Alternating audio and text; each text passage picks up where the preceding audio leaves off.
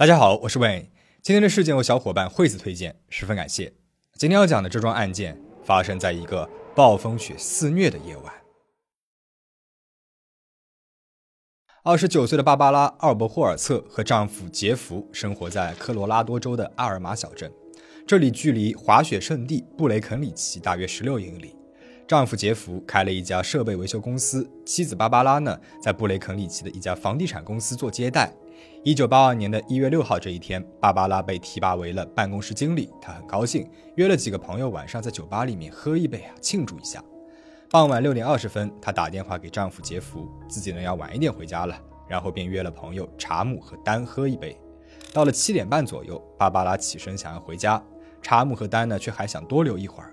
于是七点五十分左右，芭芭拉自己离开了酒吧，一个人朝着布雷肯里奇小镇尽头的一家便利店走去。小镇的尽头就是一条高速公路了，而便利店旁边是一个停车场，当地人呢会在那里打顺风车。一九八二年的布雷肯里奇地方不大，也很安全，那个年代打顺风车也很正常。布雷肯里奇是一个滑雪小镇，镇上有很多的游客，也有很多像芭芭拉那样在镇上工作但不住在这里的人。大概是晚上八点左右。一个熟人开了一辆卡车准备出去，看到在冷风里面站着的芭芭拉，提出要带他一程，但是芭芭拉拒绝了，因为那人啊要去的地方离家里面呢还有十几英里呢，他只想直接到家，一点也不想折腾了。于是熟人开着车走了。那天晚上温度在零下二十九度，芭芭拉的丈夫杰弗一个人在家里面窝在沙发上喝着啤酒看着电影，已经是晚上八点了。妻子除了六点半的那一通电话就没有任何消息。杰夫想到这里，甚至有点生气。妻子升了职，不是赶回家和自己庆祝，却在外面和朋友喝酒。喝酒喝到现在呢，也不发个信儿，说不定都已经喝醉了。想到这里，杰夫把手里面的啤酒一饮而尽。不一会儿，他就在沙发上打起了瞌睡。不知道过了多久，杰夫被屋外经过的一辆救护车的鸣笛声给吵醒了。他一看墙上的挂钟，都已经是凌晨一点了，怎么妻子还没有回来呀？看看窗外，天气恶劣，他心里突然升起了一股不好的预感。又过了一个小时，两点了，芭芭拉还没有回来，也没有打电话。这个时候，酒吧都已经关门了，妻子能够去哪里呢？两点四十五分，杰夫已经熬不住了，他拿起了外套，出门往查姆家走去。查姆呢，就是那个和芭芭拉喝酒的朋友之一，而且他本应该是送芭芭拉回家的，但是查姆告诉杰夫，芭芭拉七点半就离开酒吧了。杰夫心里一沉，不好的预感瞬间变成了恐惧。他赶回家，跳上了自己的车子，在寒冷刺骨的凌晨，在黑暗当中朝着布雷肯里奇驶去。杰夫呢，先去了芭芭拉的公司大楼，他心想，说不定是妻子喝醉了回不去，去了办公室将就一晚上。但是公司大门紧闭着，里面黑漆漆的，一个人影都没有。凌晨三点半，杰夫去了警察局报警。警察一听情况就说：“也许呢，他自己找了一个地方睡着了。这样的事情啊，警方也见多了，并没有引起重视。明天早上他自己会出现的。”警察跟杰夫说。杰夫无奈地离开了警察局，开着他的车子在小镇上一圈又一圈地寻找着妻子。最终，他放弃了。回家的路上，他心存希望，也许这个时候芭芭拉已经到家了呢。然而，远远的，他看见自己家里面一片漆黑，并没有人。第二天早上九点，一阵急促的电话铃声把杰夫从沙发上吵醒了。他昨天晚上没有回房间，本来准备在沙发上等着妻子回来的，没有想到睡着了。这电话也许是芭芭拉打来的，杰夫心想。当他接起了电话，电话的那头却是一个男人的声音：“这里是唐纳汉姆顿农场，芭芭拉·奥伯霍尔策是你的妻子吗？她的驾照掉在我们农场了。”杰夫一头雾水，问：“请问你们农场在哪里呢？”“哦，我们在科莫。”“科莫，那个地方距离布雷肯里奇有三十二点八英里，而从布雷肯里奇去科莫势必会经过他们的家阿尔玛小镇。芭芭拉的驾照又怎么会出现在那个地方呢？”芭芭拉到底去了哪里？杰夫叫了朋友和他一起去科莫的农场取回妻子的驾照，想搞搞清楚是究竟发生了什么。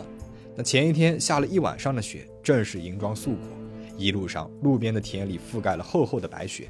在距离农场大概还有四英里的地方，杰夫呢就看到了路边的田里面有一个黑色的东西就在雪上。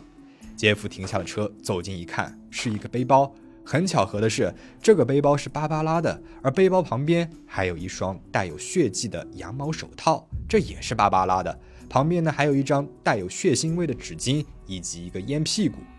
警方马上赶到了现场，推测这些物品应该是从车窗里面扔出来的，而那辆车子当时正在往丹佛的方向开去。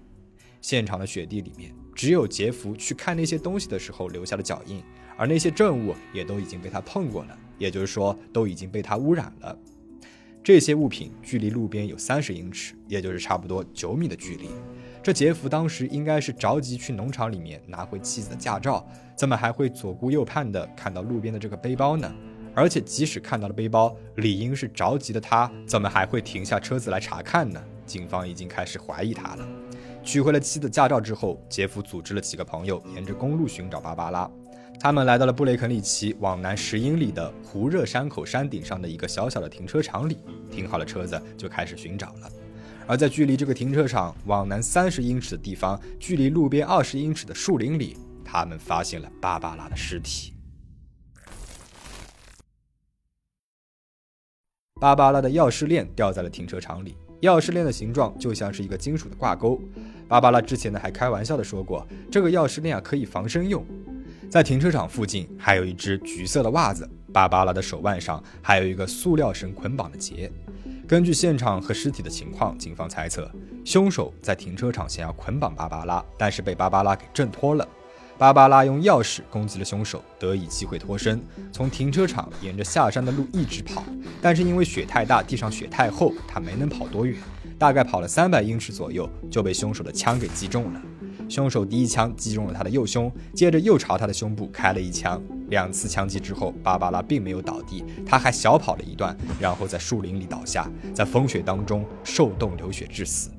凶器是一把点三八口径，或者是点三十五点七口径的手枪。尸检结果显示，芭芭拉没有被性侵。到了这里，警方的首要怀疑对象是丈夫杰弗，一是他发现了那个背包很可疑。再是为什么他们就可以那么正正好好的把车子停在事发的那个停车场呢？在雪那么厚的情况下，那么正正好好的很快就找到了芭芭拉的尸体呢？芭芭拉身高一米六，体重四十五公斤，有着一头金发和一双迷人的蓝眼睛。事发六天之前，夫妻俩还在一个朋友聚会上宣布想要生孩子。他们结婚四年半了，不过有传言说杰夫有了婚外情。事发前一年，芭芭拉的姐姐在威斯康星州结婚，只有芭芭拉一个人前往，杰夫并没有去。但是警方没有任何的证据，而且杰夫说自己当天晚上有一个亲戚来家里面坐了一下，亲戚呢也的确站出来为杰夫做了证。当年条件有限，证物手套上虽然有血迹，但还没有那个技术能够检测出来是属于谁的。芭芭拉案件就这样走进了死胡同。六个月之后。和芭芭拉同一天失踪的另外一名女性被找到了，而她的钱包里面发现了杰夫的名片。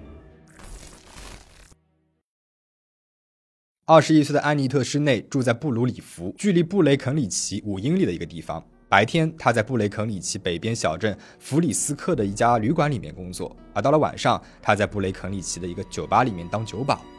一月六号那一天，安妮特感觉不是很舒服。于是他就从弗里斯科的旅馆提早下班，去了附近的一个诊所开了一点药方，然后搭顺风车来到了布雷肯里奇。下午四点四十五分左右，他到了一家药店买了药。药店的营业员说，当时安妮特和另外一个女人在一起，但是他不认识那个女人。当时那个女人呢，还说想要买包烟，是安妮特给那个女人付的钱。警方到后来呢，也没有查到那个女人到底是谁。那天晚上，安妮特本来应该是在晚上八点去酒吧换班的。但是他一直都没有出现，而六个月之后，一九八二年的七月，一个九岁的男孩在距离布雷肯里奇往南二十四点六英里的一条小溪里发现了安妮特的尸体。他的脸朝下躺着，穿着衣服，但是很凌乱。他的左脚穿着一只橘色的袜子，而这橘色的袜子正好和在芭芭拉遇害案的那个停车场里发现的那只橘色袜子是一对。这橘色袜子啊，是安妮特的母亲送给他的圣诞礼物。安妮特的尸体有被性侵的痕迹，也是背后中枪，而这子弹的口径和杀害芭芭拉的是一样的。由此，警方推测出来了凶手当天晚上的动向。他先是在布雷肯里奇搭上了安妮特，带到了这附近，想要强暴她。结束之后，安妮特慌乱之中穿好了衣服，导致袜子都只穿了一只。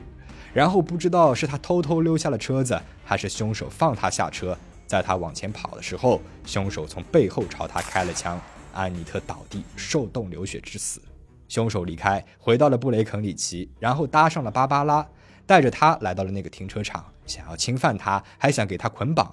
芭芭拉奋力反抗，逃下了车。下车的过程当中，还把车子上的橘色袜子给带了下来，或者是凶手把那个袜子给扔了出来。然后芭芭拉呢就被凶手从背后开枪，倒地之后流血死亡。接着凶手就离开了，而安妮特只比芭芭拉提前两个小时遇害。警方在胡热山口附近的路边找到了安妮特的背包，并且在背包里的钱包里发现了芭芭拉的丈夫杰夫的名片，而这个胡热山口。就是发现芭芭拉尸体的地方，警方马上找来了杰夫问话。杰夫一开始说自己不认识安妮特，但是几天之后，杰夫在报纸里面看到了安妮特的新闻，上面有安妮特的照片。他于是改口说自己有一次给安妮特搭过顺风车，给了他自己的名片，但是此后呢就再也没有联系过了。这不也是过于凑巧了吗？前一个受害者的丈夫的名片在下一个受害者的钱包里面被发现。警方还在继续把杰夫作为主要的嫌疑者，但是杰夫呢，他一口咬定杀死妻子的人肯定是他的一个熟人，因为芭芭拉之前跟他说过，自己搭顺风车啊有两大原则：一，要么车子里面有一个女人；二，要么司机是他认识的，而且那天他跟妻子说过。如果打不到顺风车的话，就跟他说他会过来接他的。那天妻子肯定是遇上了熟人才会上车的。时间来到了一九九八年，芭芭拉案现场发现的手套上的血迹被送去了检测，DNA 检测出来不是杰夫的，杰夫这才洗清了自己的嫌疑。那这血迹到底是谁的呢？案件一直没有什么进展，渐渐成为了冷案。一直到三十九年之后，二零二一年的三月。科罗拉多州的警方突然宣布，抓到了当年芭芭拉和安妮特遇害案的凶手，现年已经七十岁的亚伦里菲利普斯。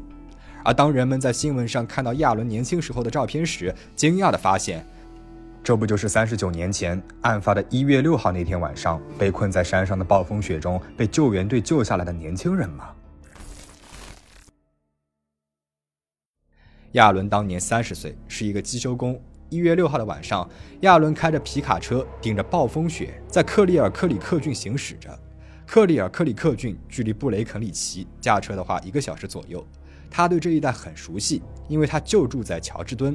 当时他被暴风雪困在了一个叫瓜内拉山口的地方。从地图上来看，这个地方就在山上，而他的车子呢被困在雪里面，开不了了。当时的气温啊只有零下二十九度。亚伦下车，本想走到附近的一个滑雪场里去。但是太冷了，他走了几步就受不了，又回到了车子上。他打开了车灯，用车灯打出了摩斯密码 SOS，祈祷有人能够看到他的求救信号。很幸运，当时正好有一架客机从丹佛飞往科罗拉多州。幸运加一，客机上面有一个乘客呢，是一名警察。他当时正在座位上面看窗外的风景，往下看的时候，正好看到了闪烁的车灯。幸运加二，他是名警察，他看懂了求救信号。幸运加三，警察告知了飞机上的工作人员，而且工作人员呢十分的重视，立马汇报给了联邦航空管理局。而管理局呢派出了两架小型飞机来到了亚伦被困的地方，当地的消防队也在十五分钟之内赶到救援。就这样，十万分幸运的亚伦被救了。当时的亚伦一边脸上有一大块淤青，其他并无大碍。救援人员问他为什么要在这样恶劣的天气下大晚上的开这么一段路呢？亚伦说自己当时喝多了，想要开车回家。他觉得从山上开呢会更近一点，可以快一点回到家里。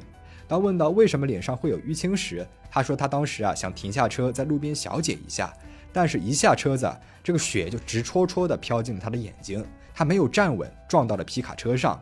对于亚伦含糊不清的回答，救援人员呢也没有怎么起疑心，毕竟他当时都已经喝大了。